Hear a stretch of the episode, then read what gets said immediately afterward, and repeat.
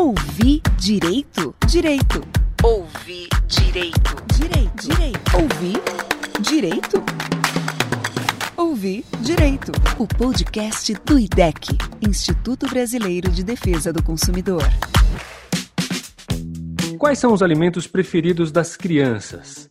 Segundo uma pesquisa publicada no ano passado, realizada pelo IDEC em parceria com o Unicef, o Fundo das Nações Unidas para a Infância, são aqueles que têm na embalagem cores vibrantes, informações sobre sabor, personagens ou que trazem brindes muitas vezes colecionáveis. E que alimentos são esses? Sucos, refrigerantes, iogurtes ultraprocessados, salgadinhos, bolos industrializados, bolachas e outras guloseimas. Em harmonia com o estudo, o Ministério da Saúde, a OMS, Organização Mundial da Saúde, e a Organização Pan-Americana da Saúde apontam a publicidade de alimentos como um dos principais obstáculos para uma alimentação adequada e saudável.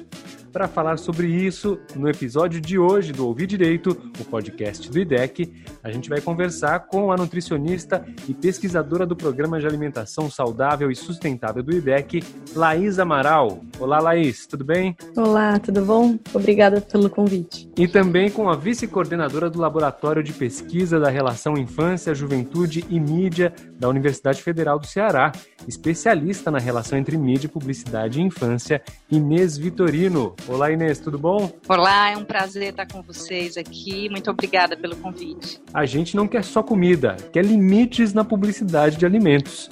Esse é o terceiro episódio da área de alimentação saudável e sustentável do IDEC, em parceria com a Unicef, do Ouvir Direito. A gente não quer só comida, quer limites na publicidade de alimentos.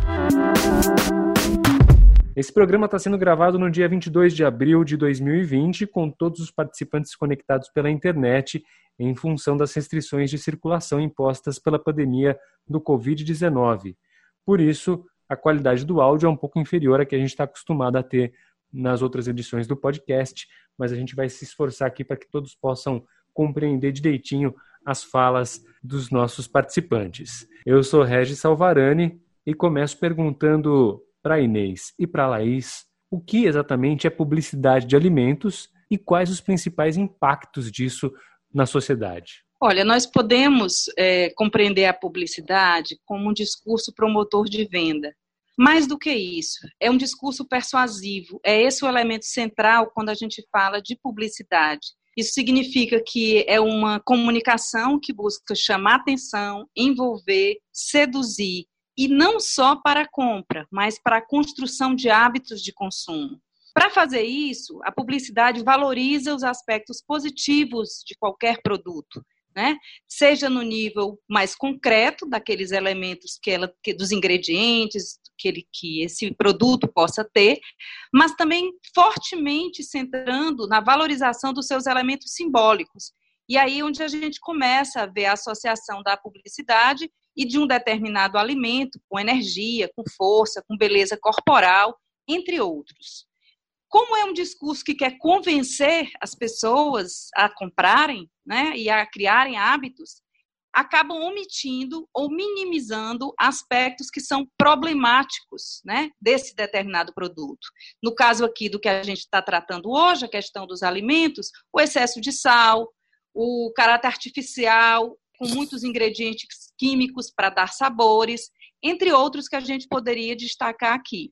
Como impactos, a gente tem, então, na formação é, na, na, de forma imediata, a desinformação, porque você não informa concretamente ao seu consumidor uh, os elementos negativos do seu produto, né? ou você minimiza, esconde essa informação o máximo que você pode. E a médio e longo prazo, eu tenho, então, como implicações a criação e a manutenção de hábitos alimentares não saudáveis, que vão gerar uma série de problemas de saúde, como obesidade, pressão alta e muitos outros. Um ponto importante de ser destacado também em relação aos impactos é, é, o tipo de produto que normalmente é publicizado e divulgado pelas empresas, né? Então, é, vários estudos mostram que a grande maioria dos produtos que estão é, na TV, no rádio, nos outdoors, em diversos, diversos tipos de mídia, são aqueles produtos que são os não saudáveis, ou seja, aqueles produtos que a gente chama de ultraprocessados. São produtos que, que têm grandes quantidades de sódio, de açúcar, de gorduras, é, uma quantidade excessiva também de aditivos químicos, que são aqueles produtos são colocados é, nesses alimentos para mascarar muitas vezes algum sabor. Então, são os corantes, os aromatizantes, os é, emulsificantes. São diversos tipos de produtos que normalmente terminam com anti, que fica mais fácil para a gente identificar, e faz com que esse produto seja um pouco mais palatável, um pouco mais visual, né, para quem está é, comprando e consumindo. Então, se a gente tem uma publicidade excessiva que faz com que a gente compre e consuma em grandes quantidades produtos que não são saudáveis, consequentemente, a gente vai ter impactos é, importantes para a saúde. Então, a gente tem já essa relação também muito estabelecida na, na literatura científica da publicidade também com é, a qualidade do alimento e, consequentemente, a gente vai ter excesso de peso, é, doenças crônicas como a pressão alta, doenças do coração, diabetes e assim por diante. Existe hoje um apelo muito grande no mercado para o consumo de produtos chamados saudáveis, né? As pessoas querem ter mais saúde, querem ter corpos perfeitos, então muitas marcas colocam nas suas embalagens, nas suas publicidades, os rótulos de mais saudável, que faz bem para a sua saúde, enfim. Como que o, o guia alimentar para a população brasileira, aproveito para pedir para a Laís falar um pouquinho desse guia, trata esse tipo de abordagem da indústria do alimento? Bom, o Guia Alimentar para a População Brasileira é um documento é, que foi produzido pelo Ministério da Saúde, também tem é, a base em evidências científicas, isso é importante é, comentar, e ele é um documento de recomendação sobre práticas alimentares saudáveis. É um documento que pode ser lido por qualquer pessoa, não é um documento com uma linguagem técnica, então qualquer pessoa de qualquer área pode ler esse documento e ter informações super importantes em relação à alimentação. Esse guia, ele traz, é, além de outras informações, ele traz alguns obstáculos que a gente tem que enfrentar no nosso dia a dia para conseguir atingir uma alimentação mais adequada e mais saudável. Um desses obstáculos é a própria publicidade. Né? E também a questão da informação, que a gente vê aí muitas vezes a publicidade mascarada como informação e a gente é, acaba tendo um pouco de confusão em relação a esses dois termos, né? Mas eu queria ressaltar, dentro dessa discussão que Laís trouxe, a importância da publicidade na criação de hábitos. Não é só porque ela vendeu um produto um dia ou outro que vai se trazer esse impacto tão grande.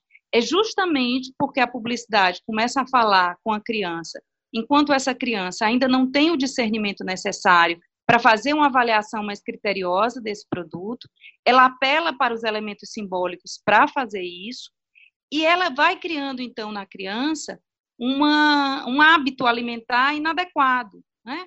Então, há marcas que a criança identifica com dois, três, quatro anos de idade, antes de saber se quer ler. Então, é essa construção que vem sendo feita pela publicidade que é importante a gente estar atento. Toda vez que a senhora sair com seu filho, vai ouvir minha voz dizendo: Compre batom, compre batom, seu filho merece batom.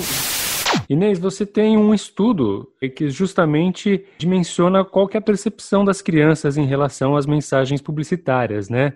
E aí, o que, que você pôde apurar com esse estudo? É, as crianças percebem que aquilo é publicidade, que, aquilo, que aquela mensagem está tentando vender alguma coisa para ela ou não, não tem essa, esse discernimento? Olha, esse estudo foi um estudo do LabGreen, Laboratório de Pesquisa da Relação Infância e Mídia, uh, feito em parceria, ou a, na verdade, a pedido do Ministério da Justiça, ainda em 2016, e que a gente ouviu crianças em todo o Brasil, né, para fazer esse estudo. Então é muito interessante a gente perceber que as crianças têm níveis de compreensão muito distintos sobre a publicidade, que estão associados a fatores como idade, escolarização, cultura familiar, formação para o consumo.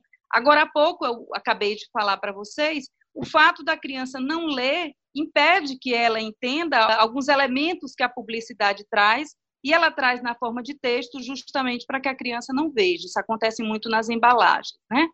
Nos estudos internacionais, há um certo consenso de que é por volta de 7, 8 anos de idade que as crianças começam a entender, a começar a entender a diferença entre publicidade e programação. A nossa pesquisa foi feita com crianças de 9 a 11. Algumas dessas crianças conseguem identificar se é ou não é uma publicidade.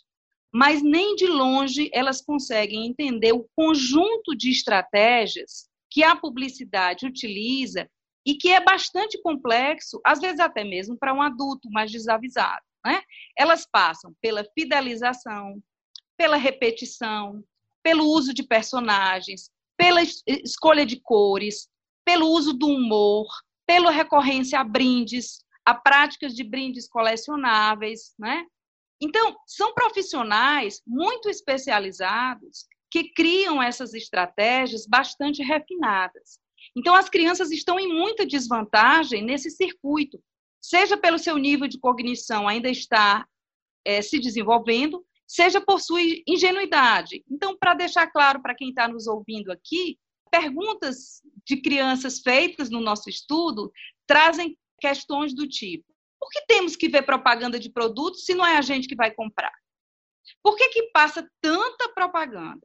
Eles pagam, é para passar?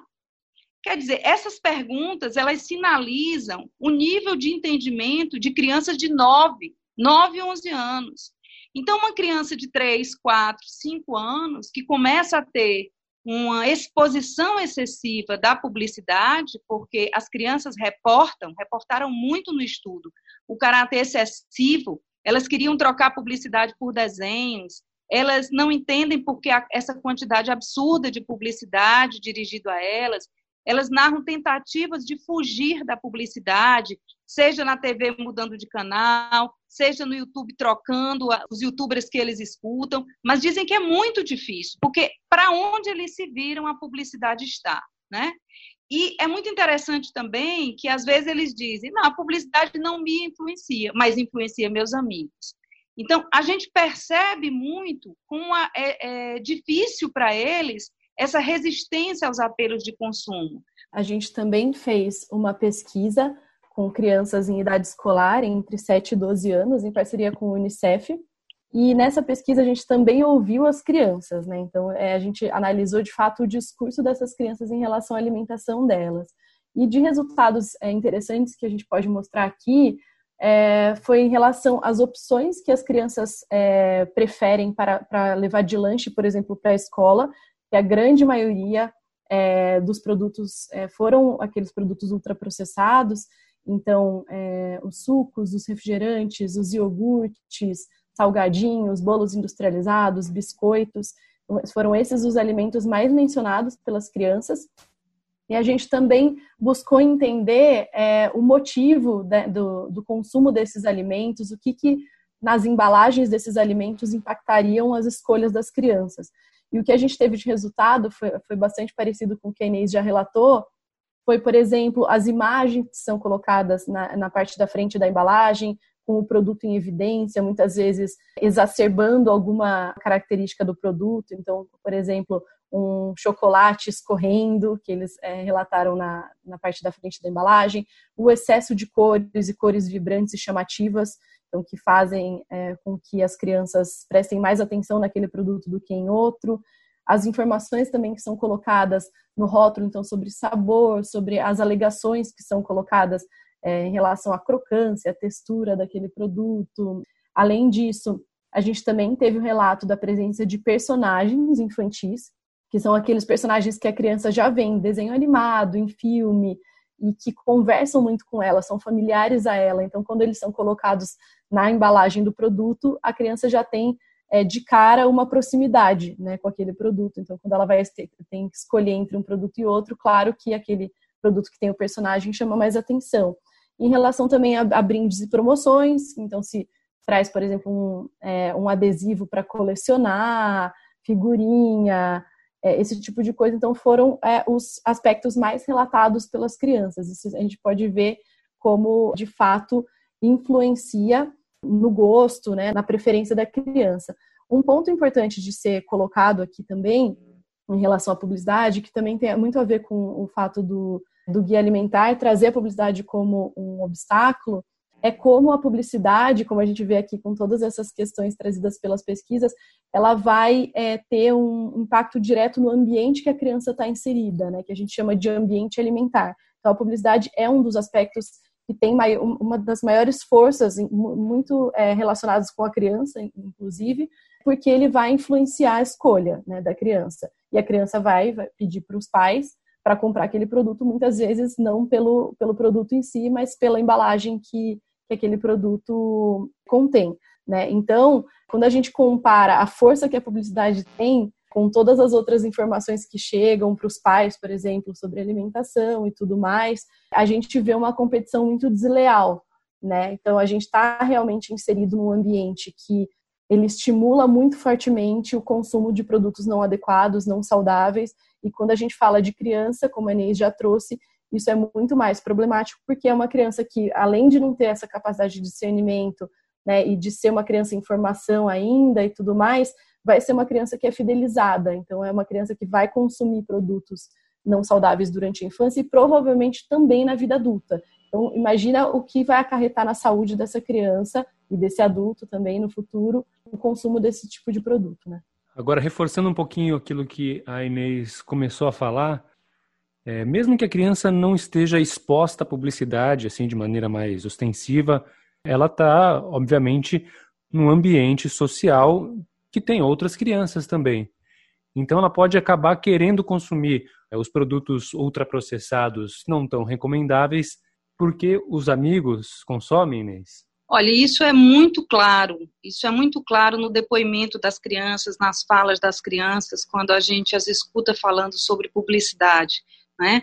Uh, não só na pesquisa do Lab Green, mas em outras pesquisas que estão disponíveis também aqui no Brasil e no exterior também, pesquisas já realizadas em outras universidades. É, a criança, ela não vive numa redoma, então não adianta só o pai ou a mãe uh, tentarem fazer com que a criança receba produtos saudáveis, isso é fundamental, mas o tempo inteiro esses pais vão estar enfrentando um outro discurso, uma outra comunicação que traz para elas o desejo é, de comer algo que seja saboroso, que seja energético, que seja é, fantástico, né? A gente tem nomes assim sempre muito exagerados para tratar desse tipo de alimento, né? E, e, leva a criança para o mundo da fantasia muitas vezes. É um alimento que faz com que a criança voe, é um alimento que faz com que a criança fique forte, consiga enfrentar um possível adversário que aparece num desenho, numa imagem. Então a criança ingressa por esse, por um lado, nesse mundo da fantasia e por outro, ela não ingressa sozinha. Quando a publicidade chega a milhões de lares brasileiros, ela traz esse universo imagético, ela traz esse universo simbólico para milhares de milhões de crianças, né? Para milhões, na verdade, de crianças. Então, as crianças começam a consumir e isso faz com que a criança que quer pertencer a um determinado grupo, a criança que quer ser aceita naquele determinado grupo, ela acabe seguindo as práticas usuais desse grupo. Né? Por isso que a gente diz que isoladamente pais e mães podem fazer muito, mas não podem fazer tudo. É por isso que a gente pensa na importância de ter ações do Estado que colaborem para que eh, na sociedade as crianças recebam informações corretas, para que na sociedade as crianças tenham o direito a ter a informação sobre aquilo que é produto de qualidade e sobre aquilo que é produto que vai trazer malefício para essa criança. Então, é muito comum numa discussão entre crianças e pais, porque é outro lado dessa questão, gera conflitos entre pais e filhos, né? Então, uma criança vai chegar e vai dizer, mas está todo mundo comendo, né? Ou está todo mundo bebendo esse refrigerante tal, ou está todo mundo com esse, esse snack aqui o pai ou a mãe, ou quem esteja com essa criança, vai sim argumentar, vai procurar argumentar, é, todo mundo está comendo, mas você não está. Agora, pai e mãe podem e vão dizer isso várias vezes. A publicidade está 24 horas por dia dizendo o contrário. Há milhões de crianças. Então, é, é aquilo que a Laís falava de uma relação desleal. É desleal tanto do ponto de vista vertical, ou seja, de eu ter um profissional de comunicação, uma empresa especializada que gasta muito dinheiro para investir numa comunicação pensada, testada, para fazer um determinado tipo de efeito, e, por outro lado, uma disseminação em larga escala, de forma repetitiva, que faz com que seja muito difícil a criança ficar fora desse assédio. Mesmo que ela no ambiente doméstico dela não consuma isso, não tenha o estímulo para que esse consumo ocorra uh, no circuito social de, de mais amplo, às vezes dentro da própria família mais ampla, nossas famílias brasileiras são famílias extensas, né? Ou na escola, ou nos amigos, né? no bairro, na comunidade onde ela está inserida, esse estímulo pode estar disseminado de uma forma em que, para ser aceita, essa criança acaba, em outras ocasiões, longe dos pais, consumindo esses produtos, e aqueles que têm e que podem ter mesada, consumindo esses produtos quando estão longe dos pais. Bom, além de todos os artifícios da publicidade, tem também aquela parte da publicidade que são as coisas que uh, as indústrias escrevem na embalagem, né? E usam muito mais sabor, uma tentação irresistível.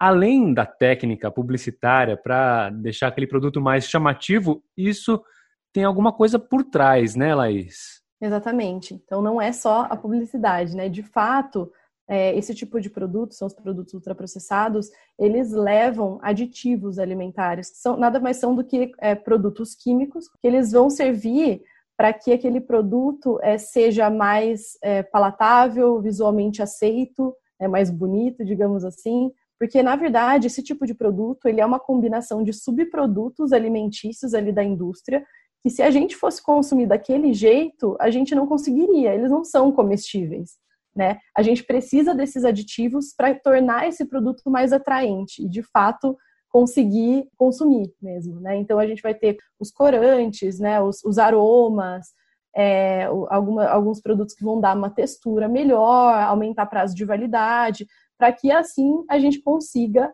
consumir. E tudo isso é, dá uma, uma, uma hiperpalatabilidade, então os sabores são de fato acentuados, porque além dos aditivos eu tenho muito sal, eu tenho muito açúcar, eu tenho muita gordura. E todos esses aspectos, eles são utilizados sim pela, pelas indústrias de alimentos e pelas né, agências de publicidade e propaganda para que esses produtos sejam hiperdivulgados e hiperpublicizados, levando em consideração esses artifícios de sabor e de né, palatabilidade e tudo mais, que são os aspectos mais sensoriais que a gente chama, né? Então, como você disse, é, a gente tem é, esse tipo de alegação que aparece muitas vezes no rótulo, não só nas, nas publicidades né, de TV, rádio, etc., mas também no rótulo, é, sobre essas questões sensoriais. Então, sobre a crocância, sobre o sabor, sobre o aroma e tudo mais. E quando a gente fala da publicidade no rótulo, ela é especialmente problemática porque é, ela vai estar tá na, na, na, na cara da pessoa ali que está comprando na frente da gôndola e é um, um, momento super importante porque é o momento de decisão de compra, que a pessoa está ali na frente da gôndola do supermercado, né, da prateleira, e ela está decidindo entre um produto e outro, né, entre um alimento e outro. E quando ela tem esse tipo de publicidade tão é, escancarada nesse momento, ela tende a selecionar um produto muitas vezes que tem uma publicidade enganosa, que é atrativa, mas que é enganosa, que é abusiva, né, do ponto de vista da lei e fazendo uma escolha por um produto não saudável, menos saudável do que ela poderia fazer se ela não tivesse esse tipo de publicidade no, no rótulo do produto. Completando o que Laís trouxe, associado a este aspecto também, essa questão da colocação de produtos já na gôndola, já no, no final do processo de compra, em geral, quando pais, mães, os adultos responsáveis por essas crianças já rodaram todo o supermercado e já estão cansados, já estão querendo ir para casa. Então, aquele produto que é colocado bem à mão da criança favorece com que ela, naquele momento, insista para o pai ou a mãe, enfim, o adulto, como eu disse, aqueça o pedido, aceite o pedido da criança porque já está muito cansado, porque já deu muitos nãos ao longo do supermercado e então isso também é pensado. São questões muito claramente pensadas, né? E é, e é muito importante que a gente esclareça aos consumidores acerca dessas práticas. De certo modo, para pais que têm pouco recurso financeiro inclusivo, chega a ser uma, uma situação constrangedora. Você, pai, você, mãe, você, tio que está nos ouvindo, quantas vezes você viu uma criança chorar perto do caixa pedindo um produto e o pai ou mãe constrangido chegarem a comprar? não é?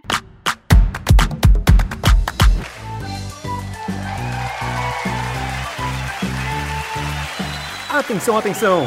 Você troca esse delicioso ovo cozido cheio de ferro, zinco, fósforo, potássio, manganês, selênio por esse queijo petit suisse ultraprocessado com três tipos de açúcar, sete aditivos e um dinossauro na embalagem.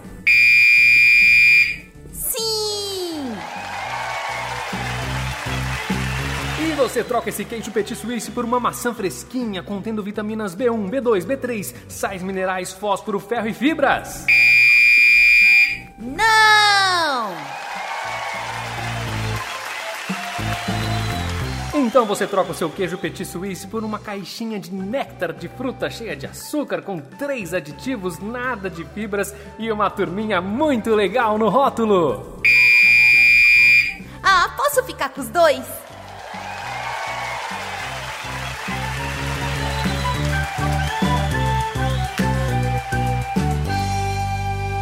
IDEC Instituto Brasileiro de Defesa do Consumidor. Bom, além da publicidade tradicional, especialmente na televisão, né, que é a mais chamativa, mas também tem no rádio, tem nas revistas, né, nos jornais, tem a publicidade com a qual a gente lida há menos tempo, mas que é tão efetiva quanto as outras, que é a publicidade da internet, né? Então, Inês, comenta um pouquinho para a gente essas outras formas de publicidade, como elas estão invadindo o espaço e o imaginário aí do público. De fato, a gente já tem uma convivência histórica maior, teve com publicidade em rádio, né, TV, nos outdoors, né? A gente costuma perceber que nós estamos no mundo ou no ambiente, como falou a Laís, completamente cercado de publicidade. Eu pergunto a quem está nos ouvindo que pense um pouquinho, pense assim, qual é o espaço da sua vida que você está livre de publicidade? Onde é que você consegue um lugar de refúgio que a publicidade não chega até você? Pensou? Provavelmente você não achou nenhum, né? Então é isso, a toda hora, porque antes, pelo menos, a publicidade ela poderia ser barrada quando eu desligasse a TV, eu poderia ser barrada quando eu entrasse em casa e desligasse o rádio. Agora, com a convergência que o celular traz, e o celular é para nós não só um objeto de comunicação, mas de entretenimento. Então, o tempo inteiro nos chegam mensagens, chegam para as nossas crianças mensagens de publicidade. Só que há um diferencial muito, muito importante da gente perceber. Houve uma mudança não só na intensidade com que essa publicidade nos chega e chega às nossas crianças, em um número e um volume muito maior, mas com novos formatos que surgiram a partir da internet e que muitas vezes uh, não há sequer a clareza se isso, para um adulto, ele consegue perceber como uma publicidade. Se é para o adulto difícil, muito mais para as crianças. Eu estou falando de quê? Eu estou falando da publicidade, que talvez o nome mais adequado nesse caso fosse comunicação mercadológica, que é aquela feita pelos influencers, né, pelos youtubers, né, que em grande parte estão no cotidiano de nossas crianças. Nossas crianças têm no, no recurso do YouTube um, um dos seus entretenimentos favoritos, é só ver nas pesquisas do TIC Kids Online Brasil 2018. E nesse caso, a gente tem que crianças brincam e enquanto brincam, elas tornam-se também garotas propagandas de uma série de empresas, né? E isso também é feito a partir de artifícios muito bem construídos, a partir de estratégias de empresas que mandam produtos para as crianças, através de empresas que organizam campanhas em parcerias com crianças, criam eventos, criam encontrinhos, criam situações as mais diversas para vender seus produtos. E aqui eu posso dizer para quem está nos ouvindo, um dos elementos que mais me chama a atenção e que mais me, me assusta, eu posso dizer assim, em relação a essas práticas. É a quantidade de publicidade ligada a alimentos, de guloseimas, de bombons, de chocolates, de doces. Né? É algo que chama muita atenção. Mas essa publicidade não é feita na forma clássica, tradicional, em que você tem uma interrupção e depois você tem a apresentação do produto e depois volta à situação original da programação. Não, é a própria criança brincando que faz, que mostra esses produtos e que, se vocês observarem, se vocês derem um trabalho, pais, mães, professores, profissionais que estão nos ouvindo, se vocês forem olhar no YouTube essas apresentações, vocês vão ver a marca do excesso. Não basta mostrar um produto, dois produtos, não. É sempre o excesso. É a quantidade absurda de bombons, de chocolates, de doces que estão sendo divulgados por nossas crianças sobre a responsabilidade de pais que mantêm esses canais, né? Há uma responsabilidade aí também das plataformas, há uma responsabilidade das empresas em relação a isso que está acontecendo. Porque, de acordo com a nossa legislação, e em especial com a resolução do CONANDA, a comunicação mercadológica em qualquer espaço dirigida à criança, ela não é permitida no nosso país, mas ela está aí todos os dias. Quero avisar para vocês que para tirar foto comigo no dia do evento, vai ter que ter uma pulseirinha que é limitada para poder tirar foto no dia. É muito simples você conseguir essa pulseira. Você vai lá na loja, compra um cone de coxinha ou uma pizza e automaticamente você já ganha a sua pulseirinha pro dia do evento. Então quer dizer que existe uma legislação que proíbe a publicidade para crianças?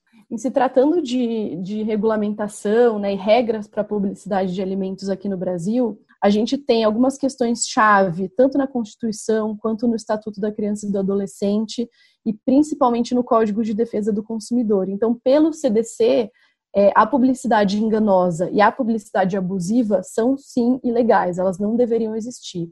Então, para ficar mais fácil da gente entender o que é publicidade enganosa e o que é publicidade abusiva, né?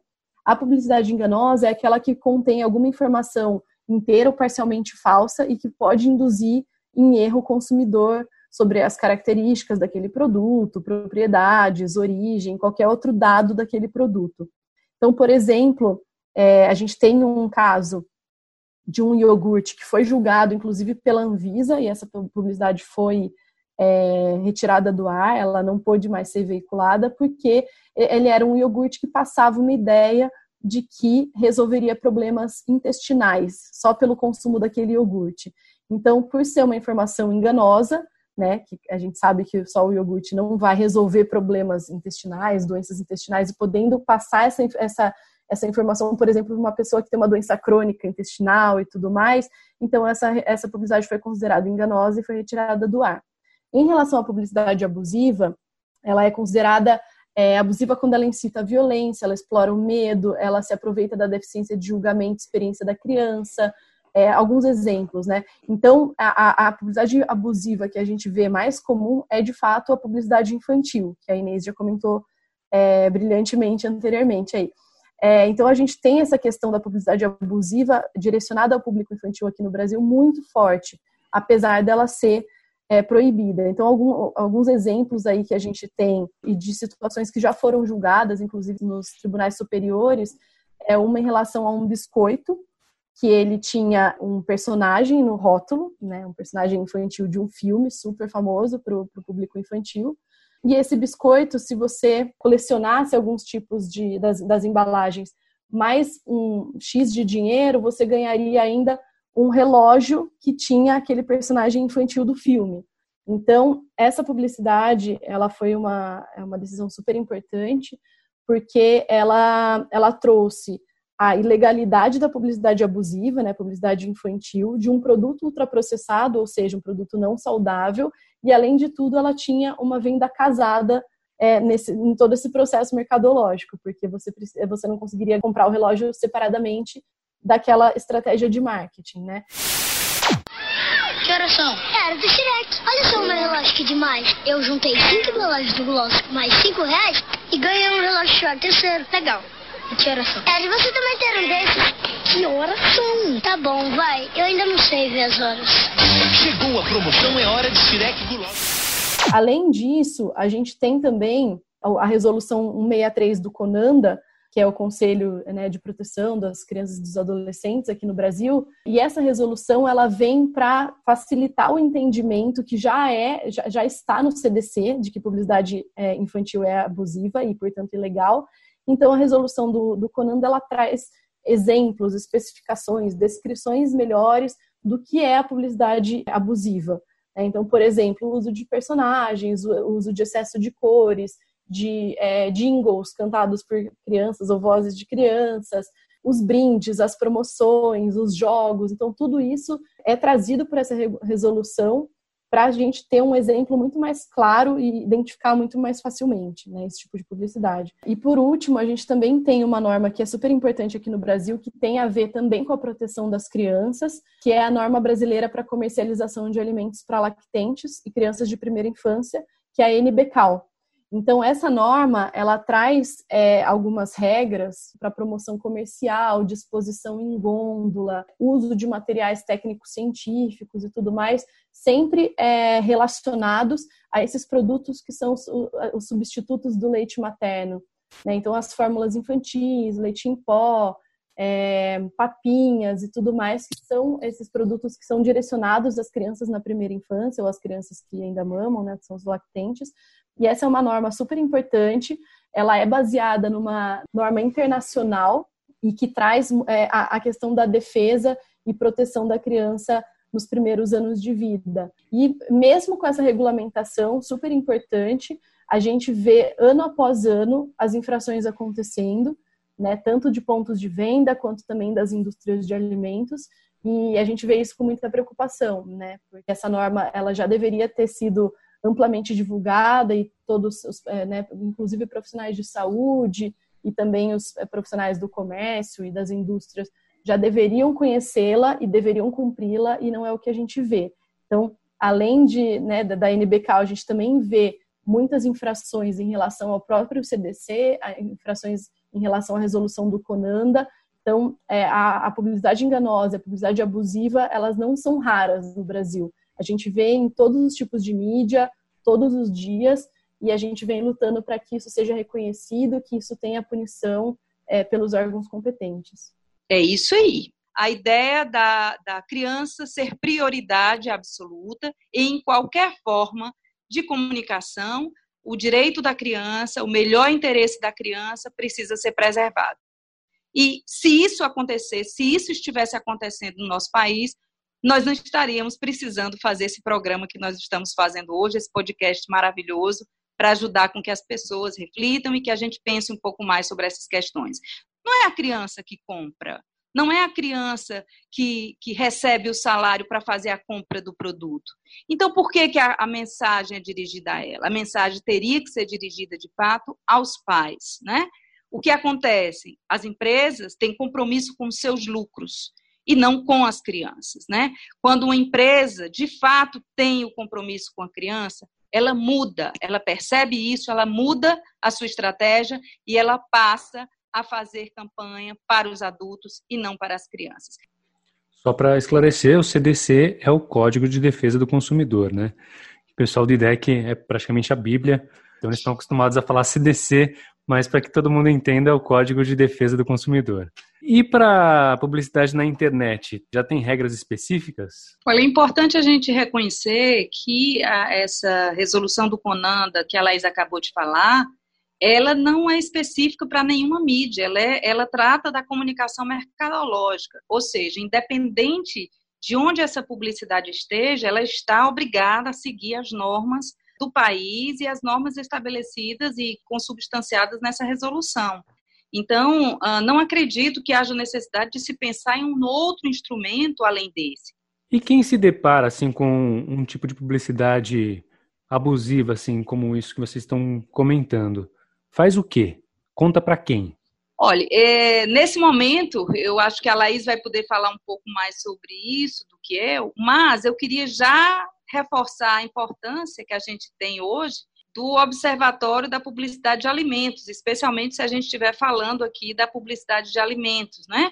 Laís, então conta pra gente o que é o Observatório da Publicidade de Alimentos. Bom, o Observatório de Publicidade de Alimentos, que a gente chama de OPA, né, que é a sigla dele, foi uma iniciativa que a gente teve pelo IDEC, em parceria com diversas organizações da sociedade civil, é, grupos de pesquisa também de universidades aqui do Brasil. Então, essa iniciativa, ela visa, de fato, é que os consumidores que vejam, né, se deparem com uma publicidade enganosa ou abusiva de alimentos, denunciem para o OPA e a gente analisa, né, a gente faz um filtro, analisa essas denúncias para ver se de fato são válidas. A gente qualifica essas denúncias, o que é super importante também, né, para anteriormente ao encaminhamento. E por fim, a gente faz esse encaminhamento para os órgãos competentes. A denúncia pode ser feita diretamente para o órgão, mas aí a gente tem esse trabalho da qualificação mesmo dos profissionais da área de nutrição, de alimentação, do direito, do direito do consumidor também, né, que fazem parte do comitê. Então, e esses órgãos competentes que eu estava dizendo podem ser, por exemplo, os PROCONs, é, os ministérios públicos, defensorias públicas, as próprias é, agências de vigilância sanitária, né, as VISAs, que são mais locais, a própria Anvisa, que é a Agência Nacional de Vigilância Sanitária. Então, são esses os órgãos que vão receber o, a denúncia que vai ser encaminhada pelo OPA. Tá? Então, o site, que é publicidadealimentos.org.br, lá a gente tem bastante informação sobre os, os casos, sobre o que é publicidade enganosa, o que é publicidade abusiva, e a gente tem o campo principal, que é o de denúncia. Então, qualquer pessoa pode entrar lá, colocar sua denúncia de publicidade de alimentos e ela vai chegar para a gente para uma análise e para um possível encaminhamento. Esse é um espaço super importante da sociedade civil que não deixa de ser também de conscientização né, da sociedade, da população, do seu papel é, de também de, de denunciante, né, de, de, fazer valer a lei, de fato, né, protegendo a, as crianças, protegendo os seus próprios interesses aí, é, quando a gente pensa mais no interesse coletivo mesmo, né, de prevenção das doenças crônicas, é, de promoção da saúde, né, a gente sabe que essa é uma prática cultural que precisa ser estabelecida no país, né? Essa prática de fazer a denúncia, de acompanhar a denúncia, ainda não é muito da nossa tradição. Nossa tradição democrática é bastante recente. E tem experiências de outros países que a gente pode comentar aqui, que regulam melhor esse tipo de coisa? Tem sim. É, a gente tem duas experiências importantes que eu trago aqui da América Latina, que é uma região do mundo que é, está na vanguarda da, das políticas públicas sobre alimentação e nutrição. O primeiro exemplo que eu trago é do Chile. A gente tem essa regulamentação lá desde 2016 já, é uma lei de promoção da alimentação saudável e ela engloba três pontos super importantes, entre eles a publicidade. Então, o primeiro ponto deles é a questão da rotulagem. Os alimentos considerados não saudáveis no Chile, eles levam um alerta na parte da frente da embalagem, que diz é, que aquele produto é alto em açúcar, alto em calorias, alto em gorduras saturadas ou alto em sódio. E esse é um primeiro filtro que foi feito pro, dentro da regulação, que é se esse produto ele recebe os alertas frontais, ele não vai poder publicizar para criança e ele não vai poder ser vendido dentro de escolas. Então a gente tem uma regulamentação ampla aí que, que consegue abarcar é, pontos super importantes da questão do ambiente alimentar. Então, por exemplo, um cereal matinal que é super conhecido, que tem o mascote deles, que é um tigre, na parte da frente da embalagem, que a gente vê isso no mundo inteiro, lá no Chile, esse personagem infantil não existe. Então, a gente tem é, o cereal matinal, ele leva os alertas frontais de alto em açúcar, por exemplo, e, portanto, ele não pode publicitar para criança, então o personagem infantil não existe. Não se preocupe, campeão. Nós treinamos, mas antes vamos tomar um café da manhã completo com sucrilhos Kellogg's. Ele ajuda a despertar o tigre em você. Espero que o jogo seja bom. Bom? você entra pra valer. Toda sua, força. Desperte o tigre em você. Em você também. Então, essa é uma regulamentação que já está se mostrando efetiva, a gente já tem estudos é, mostrando impactos importantes em relação à publicidade infantil. Então, como de fato esses produtos, eles, é, né, essa publicidade infantil, ela chega menos às crianças. E além disso, a gente tem uma regulamentação no Peru desde 2018, que também é uma lei de alimentação saudável, e a gente também tem essa, essa questão dos rótulos frontais, dos alertas frontais. Então, né, com o mesmo pensamento do Chile, se aquele produto ele também recebe um alerta frontal, se ele tem um excesso de um nutriente crítico que é prejudicial à saúde, ele também não vai poder publicizar. Só que no Peru ele é uma, é uma publicidade mais de forma geral. Então, por exemplo, se eu tenho é, um refrigerante que ele é considerado não saudável, né, e ultraprocessado no, no Peru, e ele é, leva um, um selo frontal, por exemplo, de alto em açúcar, ou alto em sódio, por exemplo, ele vai precisar ter alguns alertas também em relação a essa publicidade. Então, refrigerante X, ele é alto em açúcar e alto em sódio, por exemplo. E isso ele tem que ser verbalizado, por exemplo, num comercial de TV ou numa geladeira que é que tem a publicidade na frente sobre aquele refrigerante. Então, em qualquer meio ou mídia de publicidade que esse refrigerante seja divulgado, ele vai precisar ter é, esse tipo de alerta de que aquele produto ele é alto em açúcar ou alto em sódio ou qualquer outro nutriente. Eu acho super, super bacana os exemplos que a Laís trouxe, especialmente por serem exemplos latino-americanos, né? E são exemplos que expressam essa tentativa de apresentar uma contrapropaganda, né? Mas se a gente pensar é, historicamente, a, a gente tem tido é, esforços crescentes de, em vários países, desde uma ideia de uma, de uma abolição total da publicidade, como é o caso da Suécia, do, da região do Quebec no Canadá, até diversas formas de, de regular essa forma como essa publicidade pode vir a chegar ou não deve vir a chegar ao acesso infantil. Então, dentre as iniciativas, a gente tem, por exemplo, iniciativas que é, eliminam o uso de, de palavras do tipo, ah, isso custa apenas isso, né? Esse é um elemento interessante, porque às vezes esses produtos ultrasaturados, esses produtos mais é, que não são tão saudáveis, às vezes eles são também produtos muito baratinhos, né? Alguns deles. Então, esse é um elemento que em alguns países, o uso de palavras, ou a ideia de que um comparativo precisa ser feito, quando eu mostro um, um determinado produto alimentar, eu tenho que mostrar comparativamente um, outro produto para saber se aquele é um, é um saco grande, pequeno, médio, porque muitas vezes as crianças não têm dimensão de tamanho. E um outro aspecto também que em vários países isso acontece também, estou me lembrando aqui do Reino Unido, mas existem outros, é a ideia de que produtos que trazem comprovadamente malefícios à saúde da criança não podem ser veiculados na radiodifusão em programas para crianças. Então, assim, são muitas iniciativas e aí o observatório de publicidade de alimentos, ele é um, um espaço muito importante para construir esse olhar interdisciplinar, olhando a própria realidade brasileira e como é que a gente lida com essa legislação internacional e a gente faz as escolhas cabíveis e pertinentes ao nosso próprio país, à nossa tradição alimentar. A gente chegou a falar aqui, por exemplo, da questão uh, das merendas, não é? E é impressionante eu ter pizzas nas escolas e eu não ter a nossa tapioca, por exemplo, em muitas e muitas cantinas, né? Eu não tenho um bolo feito aqui, por exemplo, na, na comunidade, pelas pessoas da comunidade, né? mas eu tenho um, um, produto industrializado que não alimenta, que não tem valor nutricional nenhum.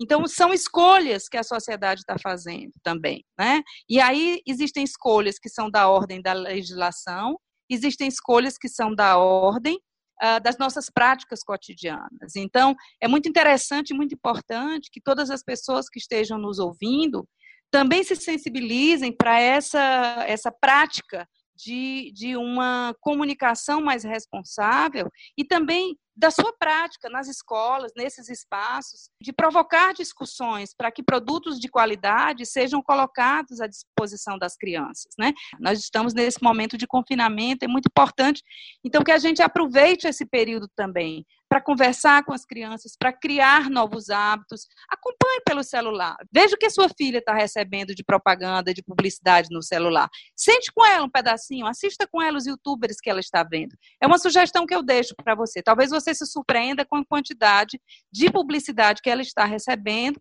e se junte a nós nesse esforço maravilhoso, nesse esforço cidadão, para que a gente possa ter uma relação mais responsável com as nossas crianças, com o nosso meio ambiente, né? E construindo uma sociedade que valorize coisas mais importantes do que simplesmente o lucro e o mercado. Sensacional. Falamos aqui com duas pesquisadoras que sabem tudo sobre esse assunto e que deixaram aqui uma pulga atrás da orelha de muita gente. Então vou falar aqui o, site de novo, publicidadedealimentos.org.br. Tem muitos materiais lá que você pode consultar gratuitamente, exemplos de campanhas consideradas abusivas que foram efetivamente tiradas do ar. Enfim, um material para quem quer se inteirar bastante sobre esse assunto da publicidade de alimentos, publicidadedealimentos.org.br a gente não quer só comida, quer limites na publicidade de alimentos. E por isso a gente conversou hoje com a Inês Vitorino, que é vice-coordenadora do Laboratório de Pesquisa da Relação Infância, Juventude e Mídia da Universidade Federal do Ceará. Inês, muito obrigado pela sua participação. Eu agradeço demais a oportunidade, o convite maravilhoso para estar nessa discussão. É, falo aqui em nome do LabGrim, Laboratório de Pesquisa da Relação Infância, Juventude e Mídia, vinculado ao programa programa de pós-graduação da Universidade Federal do Ceará. Em nome de toda a equipe, agradeço o convite, agradeço a possibilidade de participação e convido a todos a visitarem nossas redes sociais, as redes sociais do LabGrim, o site, o Instagram, o Facebook, o canal no YouTube. É, nós também estamos sempre contribuindo com materiais, né? Estamos agora nesse momento com duas campanhas, o Dica de Criança e o da na Rede Indica, sugerindo atividades para pais, para mães, para adultos responsáveis cuidarem e desenvolverem com seus filhos durante esse período de quarentena. Muito obrigada. E a Laís Amaral, que é nutricionista e pesquisadora do Programa de Alimentação Saudável e Sustentável do IDEC. Aproveita e faz um convite aí para o pessoal, Laís. Obrigada, Regis. Eu queria deixar aqui o convite é, para todo mundo conhecer mais sobre a iniciativa do OPA, é o Observatório de Publicidade de Alimentos, e também é, conhecer um pouco mais sobre o IDEC, que é o Instituto Brasileiro de Defesa do Consumidor. A gente é uma ONG com mais de 30 anos aí de atuação na promoção de educação, conscientização, defesa dos direitos do consumidor, e a gente atua em diferentes frentes aí, é, não só com conscientização, né, mas também a gente atua com pesquisas científicas, é, a gente mobiliza a população, faz incidência política para que a gente tenha políticas públicas mais adequadas, mais efetivas. E a gente também faz parte de uma coalizão da sociedade civil super bacana, que é a Aliança pela Alimentação Adequada e Saudável. É, se quiserem também, a gente tem o próprio site, a gente tem mídias sociais, e lá a gente comenta não só de publicidade de alimentos, mas outros temas relacionados à alimentação adequada e saudável rotulagem, alimentação nas escolas, agroecologia. Então tem diversos temas aí para quem tem mais interesse no tema. E agradeço muito o convite. Até mais. É isso aí, a gente não quer só comida, quer limites na publicidade de alimentos. Eu sou Regis Salvarani, o programa também teve a produção da Ellen Freitas e da Daíse Porto. Esse é o Ouvir Direito e tem os outros episódios dessa série sobre alimentação também. Todo mundo convidado a ouvir o, sobre comida saudável para todos, sobre rótulos e também o próximo episódio que será sobre alimentação saudável nas escolas. A todos, muito obrigado, valeu, até a próxima.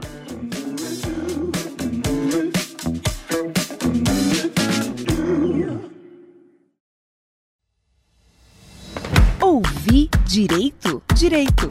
Ouvir direito. Direito. Direito. Ouvir direito? Ouvir Direito, o podcast do IDEC, Instituto Brasileiro de Defesa do Consumidor.